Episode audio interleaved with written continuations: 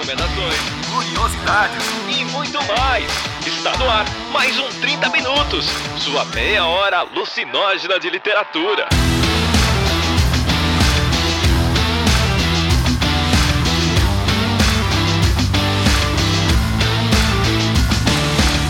Esse é o 30 Minutos da sua meia hora alucinógena de literatura e eu sou Vilto Reis e hoje eu estou aqui acompanhado dela, a própria senhora desse podcast, Cecília Garcia Marcon. Eu tô na dúvida se isso é um elogio, mas eu vou deixar passar. Esse foi o objetivo, criar caos. Criar o caos, né? A pessoa não aguenta, ela se vinga. A gente tem que fazer uma pastoral do filtro que ele não é totalmente libriano, não. Tem que ter uns escorpião no mapa aí. É, estamos aqui reunidos hoje para falar de um livro absolutamente incrível que eu fui lendo enquanto preparava aulas de EAD. Então eu tinha no meu computador, aí eu lia capítulos, aí eu ia subir atividades no Google Drive, aí eu voltava, lia mais um pouco. Foi uma loucura, mas eu amei conhecer essa autora e acho que quem, quem pôde ler o livro também é, gostou. Se não gostou, leia de novo até gostar, porque é só quando a gente gosta que a gente leu certo. Então já entendam que no stalinismo desse podcast há apenas uma opinião correta, que é Kindred é perfeito. E eu duvido que o moço da perifa, que eu vou chamar adiante, discorda. Eu sou a Jota Oliveira e estamos aqui para falar de assuntos complexos que poderiam girar nas rodinhas em que o pessoal pergunta se voltaria no tempo para matar Hitler. E esse livro vem para mostrar que não é tão simples assim. Mas eu vou falar aqui com também, além da Cecília do Vilto, com o nosso damo da ficção científica aqui do podcast, né? Essa pessoa maravilhosa que concordou super com a indicação. É, eu sou Arthur Marqueto e eu não sei se eu concordei muito com a indicação, porque a indicação foi minha. Eu não sei como é que concorda, mas tá bom.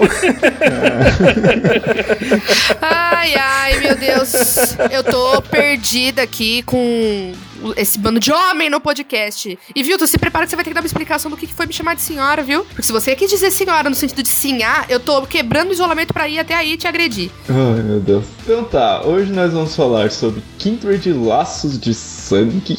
Esse nome que colocaram em português, que parece novela da Record da dama da ficção científica, senhora Octavia Butler. Então, nós vamos falar desse livro devido ao clube de leitura, ao clube do livro. Né? Não, não, sabemos ainda qual que é o certo, mas isso surgirá um dia, quem sabe, talvez. E para isso a gente está fazendo essa gravação ao vivo, né? Para poder ter mais interação aí dos ouvintes, poder é, abrir esse diálogo para mais pessoas participarem enquanto a gente está discutindo o livro. E essa é a ideia. Então vamos lá, vamos botar essa bola para frente e ver o que acontece.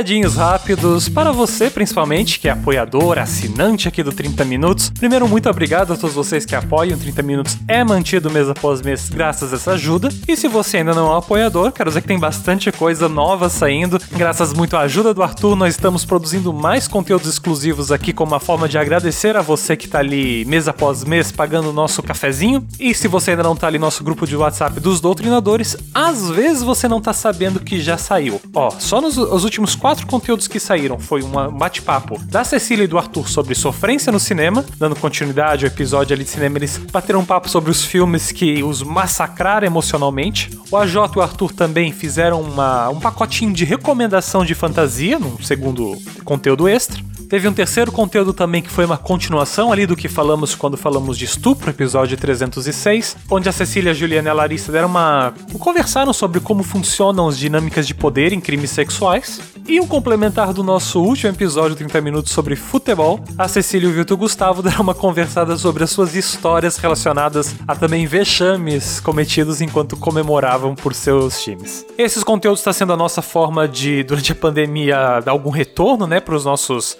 apoiadores, uma vez que, por enquanto, não é muito seguro ficar mandando presentes pelos correios. Mas também queria ali uma forma de vocês poderem consumir um papinho extra que vai além só do episódio do 30 minutos. Se você já é um apoiador e ainda não escutou nenhum deles, saiba ali que já tem uns 25 conteúdos extras lançados ali ao longo de uns dois anos. Você acessa todos esses conteúdos aí pelo assinante.30min.com.br ou então ali tem um menu no site do Audio Cosmo que também te leva para esse endereço. Você acessa ali com seu e-mail do PicPay ou do Padrim. A senha você recebeu por e-mail e se você não lembrar, dá para gerar uma nova pelo Esqueci Minha Senha. E na pior das hipóteses, eu tô sempre disponível se você precisar pedir para eu gerar um novo acesso. E vai lembrar que esse episódio foi gravado ao vivo numa transmissão do YouTube. Ah, os nossos episódios do Clube de Leitura estão sendo transmitidos ao vivo. E caso você queira também participar, você tem que ficar atento às nossas redes sociais, que é por lá que a gente avisa. No Instagram a gente solta um aviso e aí fica no perfil o link para a próxima transmissão. No Twitter a gente twitta e dá retweet pelo canal do Homo Literatus, o Vilto, a Cecília. Se você segue o AJ, até no Twitter todos eles retweetam na hora de fazer a transmissão. Pelo Homo Literatus e pelo nosso grupo no Facebook Doutrinação Literária, tá legal?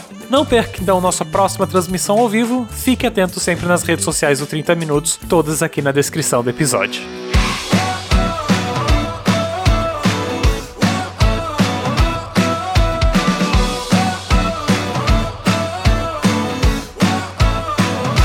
E hoje, além desses recadinhos, também temos um recadinho patrocinado da Ana Carolina Torquato. A Ana, além de mestre em literatura pela Universidade de Sheffield, lá da Inglaterra, tem um doutorado pelo FPR e é professora em Curitiba no curso de letras da FAE. Com toda essa experiência, ela fez o que esse ano? Ela lançou um grupo de leitura de língua inglesa, onde ela juntou ali pessoas que estão interessadas em tanto ler literatura em inglês, quanto também desenvolver o idioma e aprender sobre mais literatura. Então ela tem dois níveis de turma. Uma de nível intermediário, onde o foco desse ciclo são romances de formação com protagonistas mulheres, leituras como Coraline, Lyra's Oxford, que é uma continuação ali do Fronteiras do Universo, a trilogia da Bússola de Ouro, e Through the Looking Glass, do Lewis Carroll. E no grupo avançado, tem também um foco em intertextualidade e referências da leitura, onde no próximo ciclo terão obras como Nutshell, do Ian McEwan, The Penelopead, da Margaret Atwood e Nemesis, do Philip Roth todos os autores já muito citados aqui no cast, e pode ter certeza que durante essa aula, além de desenvolverem a conversação em inglês, vocês também vão ter esse aprendizado de literatura. Os encontros desses grupos acontecem duas vezes no mês, sendo que a proposta dela é terminar uma leitura juntos todo mês. E é claro, depois que a leitura é encerrada, a professora vai propor uma nova obra ali para progredir a sua leitura e a sua conversação. Você pode confiar que isso está dando certo, porque aí com menos de um ano ela já está com três turmas de leitura, todos discutindo literatura e aprendendo inglês de casa. E se você não quiser perder a leitura de uma dessas obras que eu citei, você pode ir agora no formulário de inscrição que está aqui no post desse podcast ou também ali no seu agregador. Clique no link de Clube de Leitura em Inglês da Ana Carolina Torquato. Ou então você pode falar direto com a professora no Instagram dela, é o arroba Nina Torquato. N-N-A-T-O-R-Q-U-A-T-O. E é isso, pessoal. Agradeço a Ana por anunciar no episódio e também por juntar em um só lugar um clube de leitura e um aprendizado de um novo idioma.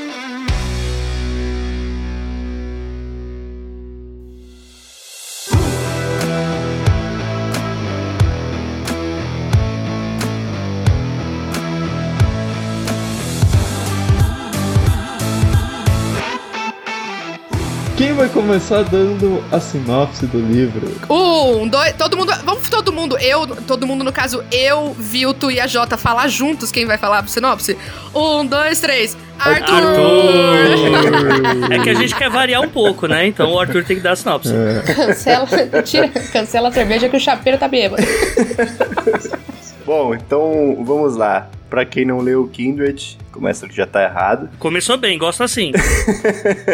Para corrigir esse erro e se interessar na história já para começar agora, a história, o, o Kindred conta a história da Dana, uma moça que está em casa um dia de repente com seu marido Kevin, começa a passar mal, começa a sentir um enjoo e descobre-se, na verdade, perto de um rio com uma criança sendo afogada. Ela salva essa criança e quando vê ao lado tem a mãe da criança completamente ensandecida e o pai dessa criança com um rifle apontado para a cara dela. Rapidamente ela volta para casa dela com um teletransporte, uma viagem no tempo e se descobre então que ela, uma mulher negra, estava nos Estados Unidos na época da escravidão. Ela está em Maryland, que é uma parte lá para costa, para a direita, e entende então que ela está ali numa reunião com antigos pessoas da família dela, com ancestrais ali. E a história então do Laços de Sangue vem daí, porque afinal de contas ela vai estar ligada com esse ancestral dela, branco, e vai acabar fazendo uns vai e volta aí no tempo para tentar resolver esses problemas e entender a, os motivos dela estar tá ligada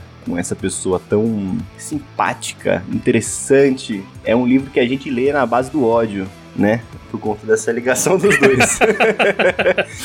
E sem falar, né, Arthur, que é, a boa parte do conflito é que por ela saber que ela tá com os ancestrais diretos dela, ela tem que resolver as coisas e esse garoto que tá se afogando faz parte aí de uma árvore genealógica na qual se ele morrer, provavelmente ela não nasça no futuro. Exato.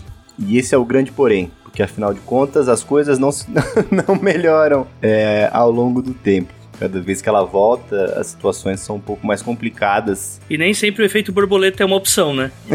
Exatamente. Eu gostaria de fazer uma observa- observação sobre a palavra kindred, que é uma daquelas de tradução bastante difícil, tá? É, eu não discordo, em particular, de ter o subtítulo é, Laços de Sangue, mas ao mesmo tempo, essa palavra tem um significado um pouco mais abrangente em inglês. É, quando a gente fala kindred, a gente tá falando também de coisas que são semelhantes, mas não obrigatoriamente porque elas têm um laço consanguíneo. Eu acho que isso é importante dizer, porque as conexões que aparecem no livro, embora tenha uma relação direta da viagem no tempo, com a conexão é, familiar, do tipo, ela tem que salvar o Rufus porque a existência dela depende disso, uma coisa básica nesse sentido, é, existe também uma questão da, da semelhança sociológica que vai aparecendo, né? Das reproduções e tal. Então, por exemplo, uma expressão idiomática que é muito comum com kindred é falar assim, ah, kindred spirit, que é tipo, como se fosse irmão, essa, esse parentesco de alma, ou seja, essa similaridade é, que é quase como se você tivesse, do- que fosse do mesmo é, sangue, mas não é. É um compartilhamento que vai além.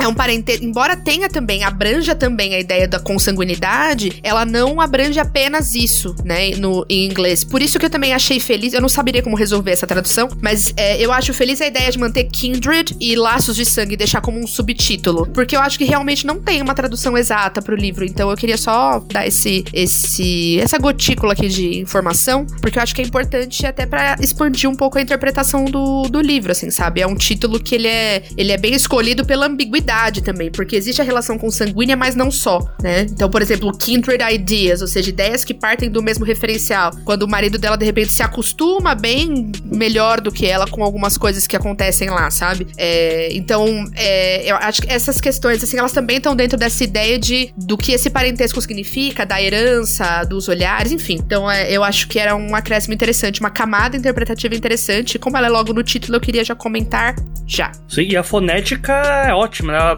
é, impacta bastante ali, né? De você falar, ah, não, vou comprar Kindred, né? Melhor do que seria só, por exemplo, laço de sangue, sei lá, ou alguma coisa que desse a entender isso, né, Ceci? É, eu acho que a, a ideia de manter é, é- a ideia de manter é, é feliz, assim. Acho que acho que o- quem decidiu isso entendeu que não tinha um equivalente em português exato pra isso e aí acrescentou um subtítulo e boa. Eu achei uma boa decisão, mas eu acho que só pra não passar batido o que que é kindred e ficar parecendo que é sinônimo exato de laços de sangue, porque não é, né? É, uma coisa que a gente comentou aqui, já foi falado, é, o Arthur acabou falando sul, e daí Maryland não é no sul e tal. É porque em alguns momentos da história eles fazem uma referência sobre Nova York ficar ao norte. Mas Maryland não é no sul. Eu também tinha essa impressão que era no sul. E aí eu fui ver no mapa e não, não é no sul. tá muito mais pro norte, assim. É, é que os estados do Nordeste dos Estados Unidos, e sim, os Estados Unidos têm Nordeste, o PT fez isso, colocou o Nordeste nos Estados Unidos. O PT destruiu a vida dos americanos. Então, os, os, é, os estados do Nordeste dos Estados Unidos, eles são todos muito pequenos, bem pequenininhos mesmo. Virgínia, Maryland, Massachusetts, o próprio estado de Nova York, tá? São todos estados muito pequenininhos, né? Então, quando se fala ir para o norte, você às vezes percorreu nem né, uma distância tão grande no sentido, a gente pensa em um estado, né? Imagina uma pessoa que atravessa a Bahia, né? Em relação a uma pessoa que atravessa o estado de, da Virgínia. É uma distância totalmente diferente, né? Os, os estados do Nordeste dos Estados Unidos são pititicos. A Bruna Branco tá comentando aí que quem fugia, fugia pro norte. Sim, esses estados do Nordeste, principalmente os que você vai subindo e fazem divisa com o Canadá, tem uma, uma história que eu aprendi vendo o stand-up do Trevor Noah na Netflix, que ele conta a história de Rochester, uma cidade de Nova York, em que as pessoas se organizavam pra é, dar acolhimento pros escravizados que fugiam, né, das regiões mais ao sul e chegavam lá pra encaminhá-los de barco pro Canadá. E aí ele faz uma piada falando: Meu, imagina só é, o trampo que essa galera teve pra convencer esse povo, esses brancos tiveram que fazer pra conseguir convencer esses negros que chegaram fudido do sul a entrar num barco de novo, porque a última vez que eles entraram não deu muito certo, né? Ele faz uma, ele conta essa história, né? E aí eu aprendi isso lá, que tinha esses centros ali na divisa com o Canadá, né, no nordeste dos Estados Unidos, que faziam inclusive esse essa ponte, de mandar pessoas pro Canadá para que eles tivessem condições de reconstruir sua vida, né? Enquanto não foi abolida a escravidão e teve, enfim, teve guerra da secessão, aquele inferno todo, mas enquanto tudo isso estava acontecendo, esse movimento dos estados do Nordeste já petista, muito antes do PT, claramente o Lula tava lá com o Boulos, Ele fez tudo isso depois de ensinar o, o socialismo pro Marx. né? En- Enfim, brincadeiras à parte, é uma historinha.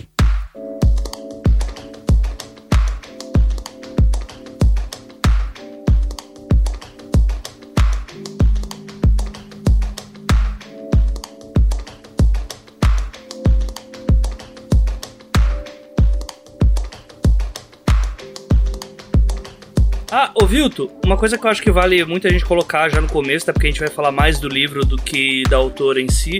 Acho que dá pra abrir um parênteses legal pra falar que a, a Octavia ela é uma, ela é filha de um engraxate, né, e de uma faxineira. Ou seja, isso já leva a sérias problemáticas assim na, no crescimento dela como adolescente, adulto, que estão bem presentes na história desse livro em questão, né? E que é, essa vivência, até. Lógico, ela não. A Octavia não é do tempo da escravidão e tal, né? Mas é, o sistema de trabalho que ela teve que enfrentar enquanto criava suas histórias e tentava ser publicada era algo bastante comparável ao que a gente tem na desigualdade brasileira hoje, que muitos escritores contemporâneos passam, né? E, como falei, isso é visto na obra, né? Inclusive, ela faz ótimas alusões ao sistema de trabalho que nós temos hoje com o sistema escravocrata da época, né? Em que se passa na, na parte é, retrô da história. Eu acho válido, já que a gente falou um pouquinho dela, né? É, falar que. acho que pelo contexto já dá pra supor isso, né? Mas ela é uma escritora negra, talvez a escritora mais famosa de ficção científica, né? Então, tipo, ela conquistou vários prêmios Hugo e Nebula, que são os prêmios mais importantes da ficção científica lá nos Estados Unidos. Enfim, e Kindred foi, tipo, o primeiro livro dela publicado. Então, tipo. ela já chegou chegando, né, cara? É, e sem falar que quando ela publicou, bem, era o estereótipo do escritor branco médio que era o cara que reinava na ficção científica, né? Acho que dá pra gente ter até um paralelo disso do tempo que demorou, por exemplo, pra chegar aqui no Brasil a Margaret Atwood e tal, e por ela não ser tão comentada perto dos outros grandes nomes da ficção científica, né? Por ser mulher e tal. Então dá pra gente imaginar o contexto da Octavia por né, ser uma mulher negra ainda, né? E de classe baixa, né? Pra tentando publicar e tentando criar as próprias histórias dela da forma dela e saindo um pouco dos estereótipos da ficção científica que eram impostos, né? E ela veio a falecer super jovem, assim, 58 anos, né, em 2006. Acho que faz duas ou três semanas, né, que ela completaria 73 anos se viva, né? Não, e detalhe, né, ela publica ali na década de 70 e, tipo, pô, já discute coisas, tipo, sobre ecologia, sobre várias paradas que só eh, chegariam, por exemplo, a mídia muito depois, né. E já tem alguns outros livros dela também publicados em português, então se vocês quiserem adquirir e ler outros livros dela, já tem bastante coisa aí traduzida.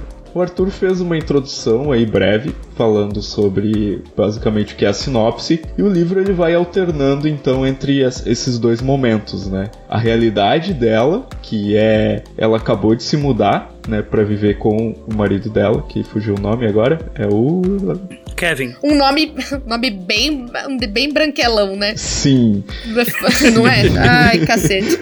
E o Kevin é um escritor e ela também é uma quer se tornar escritora, a Dana, né? Ela já vem escrevendo e tal, mas ela enfrenta obviamente muito mais dificuldades. E então eles se mudaram para essa nova casa e eles estão lá tipo tirando as coisas das caixas e tal, e de repente acontece isso com a Dana, ela volta pro passado, isso que o Arthur já falou. E um detalhe importante é que ela viaja no tempo e no espaço, né? Então, tá numa cidade, vai pra outra bem distante e volta ali, tipo, quase, sei lá, cento e poucos anos. Então, e outra, outro detalhe importante também da mecânica do livro é que o tempo não se passa de forma igual, né? Como se passa. Na, na primeira viagem que ela faz, tipo, pro, pro Kevin, ela ficou, tipo, segundos fora, né? E lá ela, sei lá, talvez teria ficado alguns minutos, ou talvez, sei lá, 15, 20 minutos. Então, e, e tem um outro momento mais pra frente do livro também, que ela volta e fica oito dias, e nesse momento o Kevin tinha ido junto com ela e o Kevin fica tipo cinco anos, né? Ah, vamos começar comentando o que que, como é que foi a experiência de leitura de vocês, o que, que chamou mais a atenção de vocês na, na leitura mesmo. Então, vou contar um caos antes. Quando eu vi a sinopse, eu fiz uma associação bastante equivocada com Outlander. Vocês conhecem essa? Eu conheço a sinopse de Outlander. Pois é, por quê? Porque tem a ver com voltar no tempo e não saber como e aquela loucura toda, tá? É, por motivos, como é que eu posso dizer, hormonais, eu assisti um tanto de Outlander, né? O meu marido está aqui na minha frente nesse momento fazendo uma careta, porque eu falava assim, nossa, né? Beleza. E aí eu falei assim, bom, vem de uma série de livros, vamos tentar ler. E o livro, perdão quem gosta, me perdoa quem gosta, mas o livro de Outlander é uma bosta, é muito ruim, muito ruim. Falei, nossa senhora, parecida, cheia de graça, tinha tanto potencial a história, porque tinha uma coisa da, de trabalhar com as, as bruxas mesmo, e o envolvimento delas com a natureza em determinada época da Inglaterra, envolvimento com as pedras, e das pedras ter um contato de, enfim, de voltar no tempo, enfim, tinha, tinha todo um potencial fantástico ali, e o livro é uma grandíssima merda. E aí eu falei, ai meu cacete, será que estamos aqui de novo diante de uma situação dessa, em que tem muito potencial na criação? Eu fui, fui meio traumatizada, assim. E eu gostei muito da história, que nem eu contei, né, na, na abertura, eu tive que ler o livro de uma forma que eu não gosto de ler nenhum livro, eu pretendo reler o livro depois num momento mais tranquilo, mas eu tô passando dias inteiros no computador preparando aulas para subir no Google Classroom pra escola que eu trabalho. Tá, tá tenso, porque tudo que às vezes eu faria na lousa com meus alunos, aí eu tenho que fazer, tipo, cinco,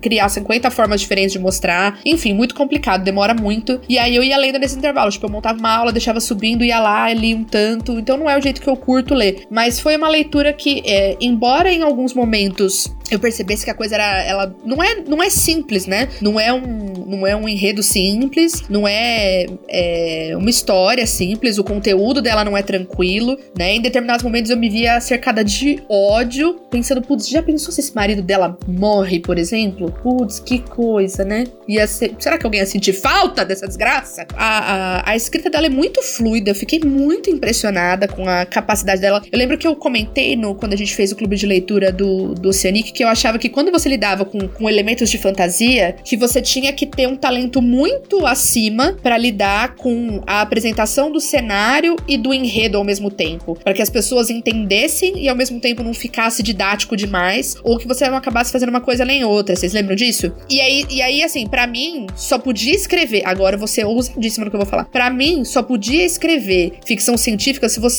é foda igual a ela. Senão, não se atreva, perdão. Perdão aqui é minha escrotice pode me fritar, foda-se, cancela eu, não tô nem aí. Mas eu acho que eu acho que é, que é, que é tipo goals mesmo, assim. A escrita super fluida dela, você consegue entender perfeitamente o universo que ela criou, a lógica que existe no, no que ela tá propondo. Eu acho impecável, impecável. Que é aquele, aquele desafio que, é, que eu tenho com a, com a leitura de fantasia, ficção científica, para mim ela, ela resolveu isso com muita tranquilidade. Então eu gostei muito da leitura é, e fiquei muito impressionada, principalmente com essa com esse controle total que ela tinha da narrativa. Achei absolutamente impecável, assim. Muito bom, muito bom.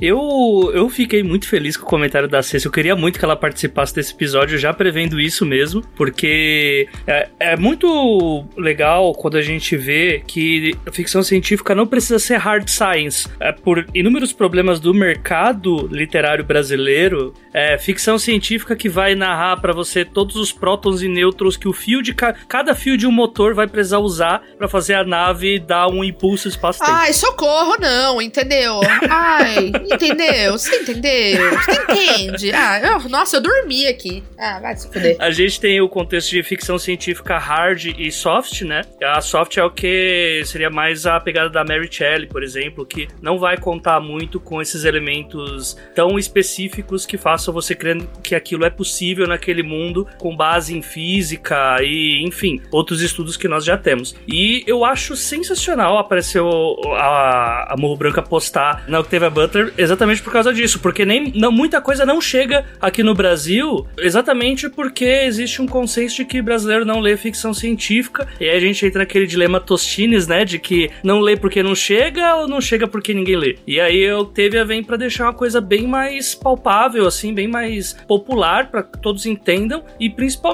uma história que, apesar dela é, ter ficção científica e vai fugir do padrão que o brasileiro médio tem de que ficção científica é navinha, vem para falar de tudo menos de ficção científica de fato, né? Já que ela vem para abordar uh, não, não só a escravidão e a pauta de classe, certa, de certa forma, mas também o racismo estrutural que reverbera até agora, né? Então, acho que ela é, é extremamente didática ao mostrar pontos pra gente é, como se fosse uma realmente uma árvore genealógica aí, né? De como que tudo aquilo era e por que que nós estamos onde estamos, né? E sim, é, colocando pontos que o movimento negro levanta até hoje, né? E tem alguns, algumas pessoas que falam, nossa, até que é, a mulher falava disso em, em 80 e o pessoal tá falando disso agora. Não, sempre falaram, aparentemente, né? Só que não há muito conhecimento disso. E quando você pega uma história que ela é tão didática, repetindo, uh, isso torna muito mais simples da gente entender, né? Então eu acho que é um ponto fortíssimo desse livro. E como eu fiz até um post no 30 Minutos falando sobre o, o aniversário da Octavia, de que, assim, é fácil a gente pegar a ficção científica para pegar esse tipo de assunto, que é a especialidade, inclusive, desse gênero, e tomar isso pra gente, né? Até para conseguir ler mais sobre, porque tem muita coisa lá fora e que. E até algumas que já chegaram mesmo, que a própria Morro Branca é uma das que tá trabalhando nisso,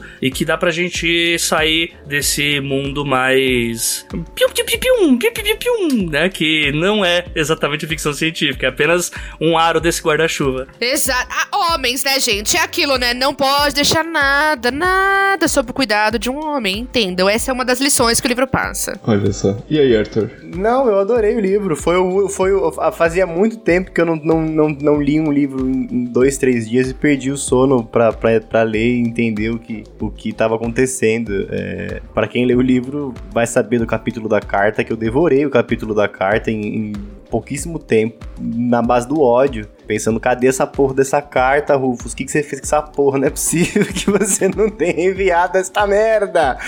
Eu tenho um truque de ter muitos projetos. e toda vez que eu tenho é, leitura que eu tô querendo ler há muito tempo, que eu já comprei o livro e tenho separado, que quero ler há muito tempo, eu faço ela virar uma leitura obrigatória. Foi o caso de Kindred. Eu vi a opção, falou, puta, vou indicar uns livros que eu tô pra ler, que eu quero muito terminar, e eu vou, vou botar essa, obriga essa obrigação no meu calendário. E assim, é sensacional. É, o Vilto, o Vilto falou da, da Morro Branco no começo, mas é, é importante ressaltar não só o trabalho que eles fazem com a Octavia Butler, como uma porrada de autor que eles fazem com diversos de ficção científica que são às vezes esquecidos ou deixados de lado, mas que, mas que eles trazem para cá. É o caso não só da Octavia Butler, mas também do Samuel Delany, por exemplo, né? Eles têm, elas têm um trabalho de, de tradução e de publicação de conto é, gratuito no site deles, que é o Projeto Cápsulas. Tem lá também um, um conto maravilhoso da Octavia Butler, que chama Sons da Fala. É, o próprio Victor Lavalle também, que eles trazem para cá. É um trabalho muito legal. Em relação ao, ao Kindred em específico, eu, eu gosto bastante dessa ideia, dessa ficção científica mais voltada para outras questões sociais, né? Eu não sei quem que leu Matadouro 5, mas foi um, mas é um efeito que eu acho muito interessante, né? A, a Olga estava aqui falando dos comentários de como ela relaciona essa volta forçada, né? É, e, e, a modernidade e as lembranças dolorosas, né? E aí o, o Matadouro 5, para quem não, não leu, é um é um cara que que, que, vive, que, que lutou na guerra e aí ele se descola do tempo, né? Ele é uma meio que uma brincadeira ali com a com o transtorno, né? Pós-traumático, e ele se descola do tempo. Então, às vezes, ele volta para um passado muito distante dele na guerra, às vezes, ele se projeta para um futuro em que ele é, é, atração num zoológico, e isso não é marcado na narrativa como é como é marcado com a, com a Dana, por exemplo. Né? Sempre que a Dana vai voltar, a gente experiencia com ela a questão da ânsia, da, do, do enjoo, enfim. E aí, e, e, e, esses recursos eu acho muito interessante. Eu fico lembrando do que a gente falou também no, no Valdson da, da, do afrofuturismo e de como que esse exercício tem muito um voltar para o passado, né? Uma, uma tentativa de, de visualizar as, é, os caminhos que foram silenciados, oprimidos, né? Tentar trazer essa, essa centralidade de novo pro,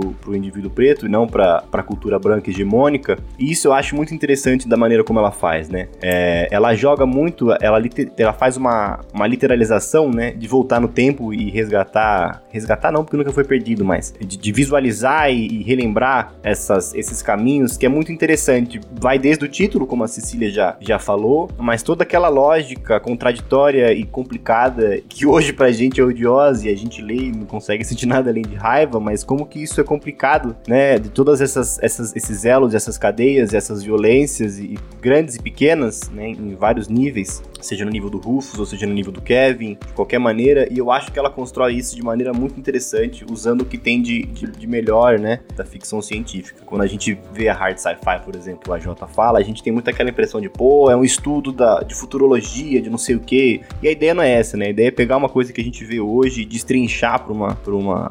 esticar, né? Até onde dá pra gente poder se aprofundar sobre isso. Eu acho que a, a Otávia faz isso muito bem para poder é, esmiuçar não só a, a opressão cultural, mas também eu acho que um próprio projeto, né? Uma própria perspectiva de visualizar o trabalho dela, né? Eu acho que a gente pode ver muito na, da, da Otávia nadando no sentido de, de, de pesquisa, de leitura, de processo criativo, é, até nas conversas que ela tem com o Kevin sobre a profissão dos dois. Eu, eu não, não sei falar desse livro. Esse livro é maravilhoso. eu posso ficar aqui elogiando ele até umas horas. É, eu tô vendo os comentários aqui, a Luísa Costa colocou uma parada bem interessante aqui, que é já chegaram ao consenso de que Star Wars não é ficção científica. Não, gente, não é. Não é porque tem magos numa nave que é ficção científica. É, mas tem também o, o da Bruna, o da Bruna Branco, que ela fala ficção socioeconômica, cultural, científica. E é bem isso mesmo, porque ah, quando a gente fala ficção científica, normalmente a gente tem a ideia de que é, que é sempre o contexto de. A científica vem de, da física, né? Que é só ciências exatas, enfim, né? Mas não, por exemplo, Margaret Atwood é ficção científica, só que no contexto mais de uh, perspectiva de humanas, né? E tá tudo bem. É, isso não, não, não tira a, a obra do, desse gênero, né? Apesar da Margaret Atwood querer dar uma de ah, não, isso é ficção científica, não. Mas enfim, isso é um problemático, problema dela, né? Enfim, a gente perdoa porque ela escreve muito bem. só, a gente só não perdoa as, as autores que falam merda tipo a Rowling. O resto. Esse AJ tá mexendo com cada ninho hoje que eu vou te contar. Não, não tem ninho nenhum. Se alguém vir defender a J.K. Rowling, vá merda. Tá mexendo com J.K. Rowling, tá mexendo com fã de Star Wars. Tá, tá bom. gente, quem é fã de Star Wars mesmo sabe que não é ficção científica. Não tem essa. Tá bom. Cara, eu também fiquei muito impressionado, assim, com o estilo de escrita. Eu gosto muito de um estilo mais transparente, assim, de escrita e bem conciso. E eu acho que a Otávia nossa. É, tipo assim, ela não pegou o que eu gosto, ela humilhou o que eu gosto, assim, de ler, sabe? E, e, principalmente aquilo também que foi falado de tu fica vidrado nesse livro, sabe? Tu não quer parar de ler assim, sabe? E ela não usa nenhum recurso barato para fazer isso, sabe? É só a trama pela trama, a tensão, a tensão que te amarra na história, sabe? Então isso eu achei muito foda. E os personagens também, assim, foi uma coisa que me marcou bastante, cara. Porque, tipo, não só os personagens principais, sabe? Até aqueles mais secundários eles tinham personalidades muito bem definidas, muito bem construídas, como tipo assim, aquela escrava que era muda, sabe? E o pessoal achava que, ah, ela tem algum tipo de deficiência mental, alguma coisa assim pra época, sabe? Tipo, cara, ela tem uma construção ótima, sabe, de personagem. Então eu fiquei muito impressionado. E num âmbito mais pessoal, assim, tipo o Kevin, que o pessoal já tava xingando ali no, no chat. ele... Precisamos xingar sobre Kevin. Ah, não, gente. Mas é que não dá, tipo. Ah, ele é muito insuportável, cara. E demais da conta. Aquilo. Aquilo não é um marido, é um encosto. Perdão. Eu só preciso dizer uma última coisa que me incomodou muito nele, que é o seguinte: a minha namorada é negra e eu sou um escritor branco. Então, tipo assim, a pessoa que teoricamente eu faria uma projeção no livro era um babaca insuportável, sabe? Sim. Isso foi ótimo, porque isso me fez pensar em muitas coisas, sabe? Então, cara, é um livro muito foda. Não, mas para mim o pior momento dele é quando ele fala que, nossa, ele, quando ele volta e fala que, nossa, daria para viver ali, tranquilo, nossa. Meu Deus.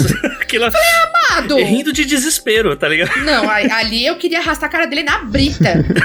que nem tinha direito na época, mas eu já queria, queria que tive, levar ele pra outro momento que tivesse brita apenas para arrastar a cara dele lá. Falei, gente, não é possível, não é possível. E aí, essa que é a genialidade dela, né? Porque é, é, é, ter sacado que essa estrutura sociológica que existia lá atrás, escravocrata, de privilégios e de, de tantos problemas, ela não acabou ela sofreu uma metamorfose, mas ela existe praticamente da mesma, da, da mesma lógica agora. Vai inserindo outros instrumentos, vai inserindo outras relações. Aí vem a, a galera que é que é da, das leis, né? Não, vamos legalizar que vai dar tudo certo. Não, não, não é assim, né? A lei é um processo importante. Mas não é só aí do tipo, ah, não, a, ah, teve abolição. Tá, beleza, mas a abolição não resolve o problema. Ah, permitiu casamento e relação interracial. Tá, mas ela ainda não resolve o problema. Parece que, é, para mim, é nessa ferida que o livro cutuca também, entendeu? Porque ao, ao mesmo tempo que parece que agora eles, um casal interracial, morando junto, etc., que parece uma coisa muito, muito harmônica, ao mesmo tempo, ao mesmo tempo, é, não é, né? Aquilo, quando você cavoca um pouco e vai para um lugar mais desconfortável, você percebe que tem muito, muito problema ali que ficaria invisível, na verdade, né? Que a gente talvez não conseguisse ver, né? E aí, para mim, é, é, a genialidade dela é isso, é conseguir estabelecer esse paralelo de forma tão brilhante, usando uma, uma um artifício de enredo inesperado, que é essa viagem no tempo descontrolada aí, né? Que não, não tem muito o, o como ir e o como voltar, assim, né? Sabe um outro jogo de expectativa que ela faz, cara? Porque assim, ó, no começo da história a gente entende então que o Rufus é um parente dela distante, né? Eu acho que seria tipo o pai do tataravô dele ou do tataravô, alguma coisa assim nesse sentido. E aí, tipo, no começo da história, ele pergunta sobre a mulher que o Rufus é, teria casado, segundo o que ela conhece da genealogia dela. E aí ele desco ela descobre então que era uma escrava, né? E o Rufus é branco e tal. E aí a gente cria uma certa expectativa de que, meu, vai ser diferente, entendeu? Eles vão casar, vai ser uma coisa muito avançada pra época. Sabe, tu meio que Tu, é, tipo, tu desenha um futuro legal pros dois, né? E, cara, é uma merda tão grande, tá ligado? Sim.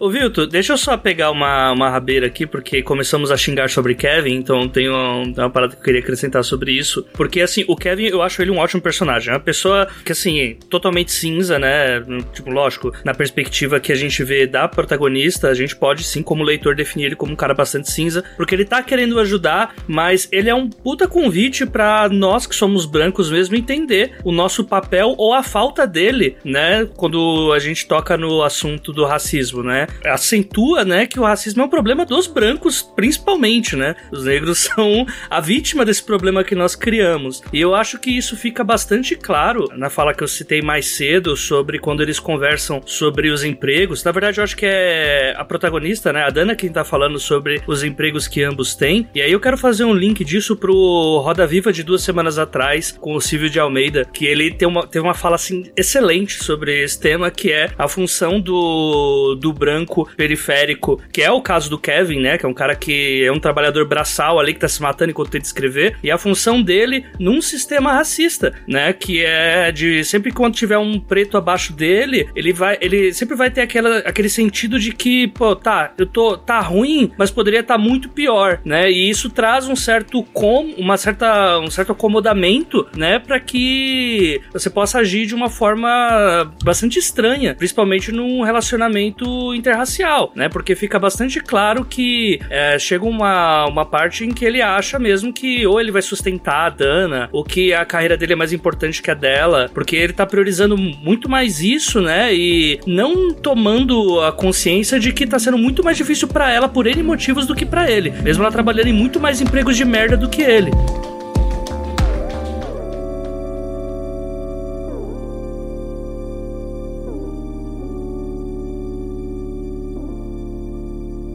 É, a gente recebeu duas perguntas da Keliane Silva lá no grupo do 30 Minutos, para quem apoia o 30 Minutos e faz parte do nosso grupo no WhatsApp. E acho que eu vou jogar aqui na mesa. Uma delas a gente já meio que falou, que era sobre o Kevin. Então eu vou para a segunda que eu acho que vai ser um pouquinho complicado da gente responder. Mas tudo bem, vamos lá. Deixa eu só acrescentar uma coisa aqui, registrar o que tá no, no chat sobre o Kevin, eu acho que é justamente isso que a que o Áureo e a Cecília estavam conversando, né? Eu não sei o que vocês visualizaram, mas para mim eu acho que é isso. O Kevin é também um contraponto, né, da, da opressão que, que existe, né? É, é, não sei se mais sofisticada mas eu, só pra gente deixar registrado no episódio que, que o Rufus, eu acho, e aquele sistema mostra uma opressão muito mais descarada, muito mais aberta, né, muito mais tranquila de visualizar de perceber, é muito mais fácil da gente conseguir enxergar isso, né? Que é o que eu quis dizer. E, e, e o Kevin tá ali de contraponto para mostrar como, como ela ficou um pouco mais complexa né? E como ela continua persistindo até na, nas, nas nuances ali, né? Na, nas relações mais simplórias, nas relações amorosas, nas relações em diversos momentos, né? Ele existe ali para mostrar quase um contraponto, uma lembrança, né, pra gente que, bom, vocês estão lendo esse livro há muito tempo no futuro, mas veja só como isso acontece, né? Eu acho que o Kevin também tem esse papel. E apesar disso, também fiquei emocionado, Olga. Eu, eu, eu fiquei, falei, ah, que bom que eles se encontraram. Ela ficou tão feliz. Sim. É isso. Não, o medo que eu tava de tipo, meu Deus, que passe uma quantidade de anos com ele lá, a ponto dela conseguir encontrar ele de novo e seja possível a, a reaver esse relacionamento. Tipo, que ela não encontre ele, sei lá, numa cadeira de rodas no leito de morte, alguma coisa do tipo, por velhice. Seria terrível, assim, pra ela. Ia desgraçar a cabeça dela toda. E no, e no fundo é isso que o Vilto falou, né? Só, só pra complementar, porque no fundo é isso que o, que o Vilto falou. Ela brinca muito com a expectativa, né? Então a gente sabe que o Kevin volta, porque ele tá no começo do livro, mas a gente não sabe como é que ele volta. A gente sabe que acontece o um acidente quando ela volta. É, será que ele vai voltar um escravocrata louco? Pois é, então. A gente não sabe de uma série de coisas. A gente fica nessa expectativa, nessa construção, né? Nesse constante vai e vem de, bom, então acho que o que vai acontecer é isso. E é um, é um, é um processo muito, muito instigante, eu acho. E quando, eu já tava meio de cara com ele, e eu, nossa, eu tava muito assim com medo de, mano, que ele não vire também um, sei lá, escravocrata do bem. Ah, eu escravizo, mas é soft. Ia, ia, ser, ia ser pesado, cara. Eu escravizo, mas eu nem espanco, sabe? Eu só não pago. É, to, nossa, total. O, porque o Kevin é bem esquerdomachinho. Ele é. Ele é esquerdomachinho, sabe? É foda. Ai, meu Deus do céu, socorro. ai, ai, cara. Assim, quando eu peguei a lógica de como a, a, a Otávia brinca com a gente, eu falei, caralho, velho. Eu, eu já não tava esperando coisa boa, não, do, do Kevin, não, cara. Tipo, que ele ia voltar, coisa assim. Eu já tava esperando de ele se tornar um escravocrata pra pior, assim, sabe? Mas enfim. Tá. Uh, a pergunta da Kelly Silva é a seguinte: é boa porque vai fazer a gente discordar um pouco e tal. Vocês não sentiram falta de alguns momentos a mais de resistência? A escravidão foi muito marcada por sofrimento, mas também houve resistência. E ela aparece no livro, mas é bem pontual. Eu acho que primeiro existem formas e formas de resistência. Falando de uma forma bem Foucaultiana, a resistência ela não é obrigatoriamente o uso da mesma estratégia do lado que está na vantagem no poder. Então, meu, a minha leitura de resistência, por exemplo, quando a Dana ela volta e ela tem que aprender uma forma de jogar aquele jogo e ela consegue. É, toda vez que alguém faz algum, tem algum comportamento proposital de autoproteção, ou seja, que vai lutar contra essa violência, ali já existe uma resistência a uma lógica do sistema. A, a personagem a personagem muda, né? Que o Vilto citou, é outro exemplo. Então, eu e a, acho que né, a gente tem que observar a resistência que existe no silêncio e na sobrevivência, né? Resistir também é sobreviver. E sobreviver, às vezes, você não vai conseguir no embate né? Enfim. Outro ponto. É, eu acho que talvez exista uma. Exista uma questão que seja é, é pensar no recorte Tava tentando encontrar outra palavra, mas não consegui. É, é, recorte. Porque o paralelo que ela quer estabelecer, ela consegue estabelecer nesse recorte da família ali. Tô falando o que, que eu acho que a autora quis, né? Mas eu, eu não vejo nessa, na, na estrutura criada pela, pela Butler nesse livro, eu não vejo que a intenção era dar conta de, desse universo da escravidão. Eu não acho nem que era para falar de escravidão. Porque eu acho que era para fazer a gente olhar a escravidão, olhar agora. Olhar a escravidão, olhar agora. E aí ver o quanto quanto de semelhança existe e o quanto a gente não enxerga que existe de semelhança porque tá numa roupagem diferente. Eu acho que é, é uma questão de recorte. Eu não acho que é um livro que fale de escravidão e eu acho que esse é outro ponto. Eu, eu concordo com a, com a Cecília e acrescento aqui mais um, mais um, mais uns centavos, como ela gosta de falar, nessa linha, nessa linha de raciocínio. Né? Eu não sei quem já ouviu falar também de, de, do Michel Certeau e ele vai falar é, dessas pequenas resistências. Né? Ele vai trazer o estudo da história história para o estudo do cotidiano. E aí, num, num estudo dele, é, ele vai mostrar como que os proletários de uma fábrica é, inventavam e apresentavam estratégias para poder agir em proveito próprio, né? São pequenas resistências ao capitalismo, né? Então não era uma, uma luta ideológica ou política ou grande, mas era uma luta cultural ali na esfera do indivíduo, da construção da identidade. Então eles faziam o que? Eles usavam as ferramentas do patrão em casa, ou eles levavam escondido uma parte da produção, né? É, essa, entre aspas, treta do fraco, né? Tretas do fraco, que é o que ele fala, a gente geralmente deixa invisível, né? Mas a gente tem essa construção e essas pequenas resistências e ela deixa isso claro no livro. Quando ela encontra aquele outro escravo e ele fala: Bom, é só você fazer o que você quer e depois tomar chibatada, beleza? Você vai fazer o que você quer e se você quiser muito, vai valer a pena. É o que ele vai falar. Essa, essa, essa pequena resistência deles também, também é uma forma de resistência, também é uma maneira de manter a sua identidade. É uma resistência que às vezes a gente não valoriza, às vezes a gente não percebe, né? Mas isso existe. A, a, a Cecília, por exemplo, com certeza tem algumas coisas no trabalho dela que ela faz de resistência, que são micro resistências, para manter a identidade dela, para não se conformar com alguma coisa do sistema de ensino. Todo mundo passa por isso, eu passo por isso. Mas, mas tem uma questão que é principalmente a questão da permanência. Você só consegue resistir e mudar a ordem quando você existe dentro daquele lugar. Se você deixa de existir dentro daquela lógica, você não tem como fazer aquilo se modificar ou ruir. Essa é a dificuldade real de entender. É claro, eu tô vendo o povo aqui no chat falando, eu queria sangue, morte. É lógico, houve isso também, né? Mas, mas é importante a gente pensar, principalmente nesse momento que a gente vive, pensar em como que a gente se infiltra e como que a gente se mantém parte, de, como que a gente ocupa os espaços. É porque a violência é uma, é uma, é uma solução muito rápida, mas é uma solução um pouco permanente. Eu acho que a, o, que a, o que a Otávia tá para mostrar ali, para falar, é que realmente a, o sangue não é uma coisa que se resolve, não é, a, não é o sangue, não é a luta, não é a briga que, que vai mudar absolutamente nada. É catártico porque a gente fica feliz, mas. mas ele não traz nada de novo, né? Enfim.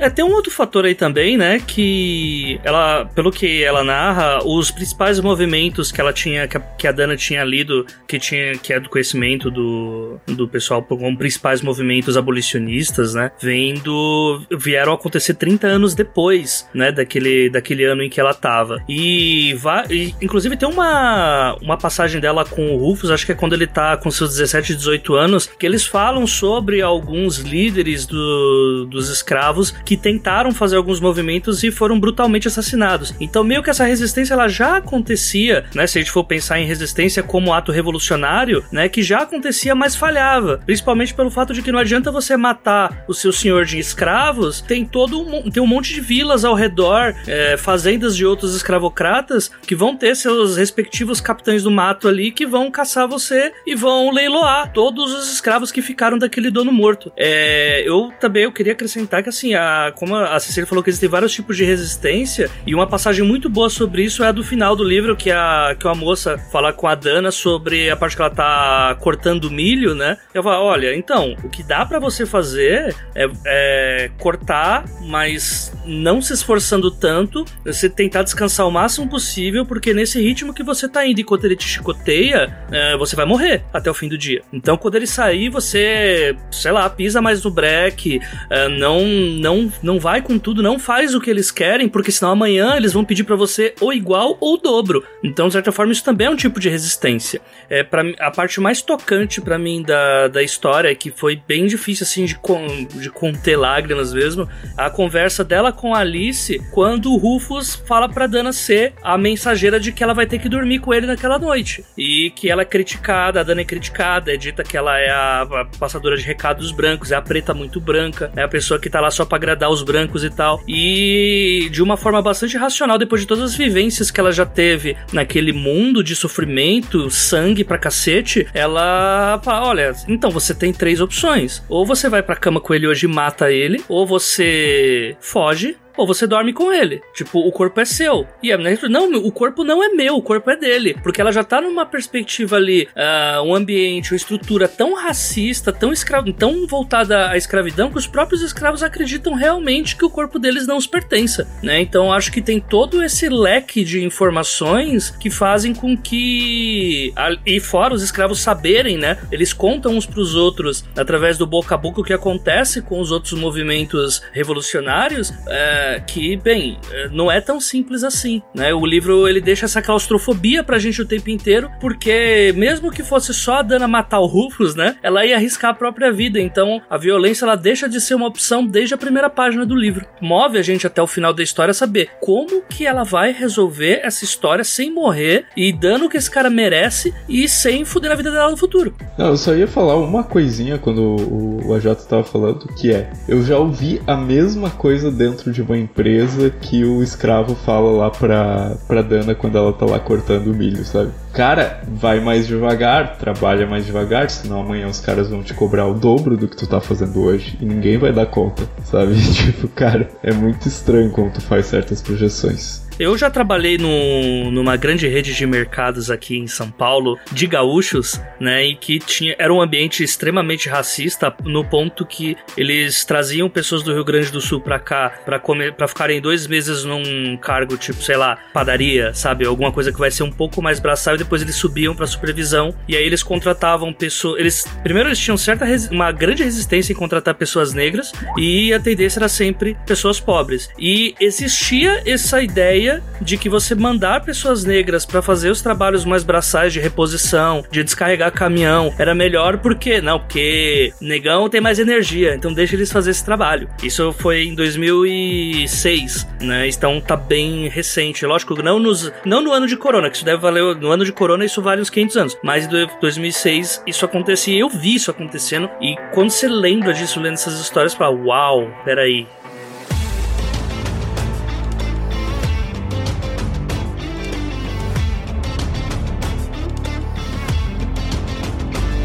Gente, vamos pro fechamento então.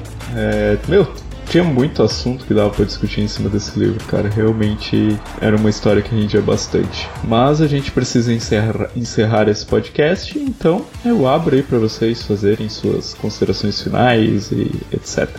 Eu vou repetir o que eu falei no começo. Se você leu e não gostou, lê de novo até gostar, porque existe apenas uma opinião correta, que é Kindred é um excelente livro. Qualquer outra diferente dessa está errada, mas você tem a chance de ler de novo até mudar de opinião. Olha que bom. É isso.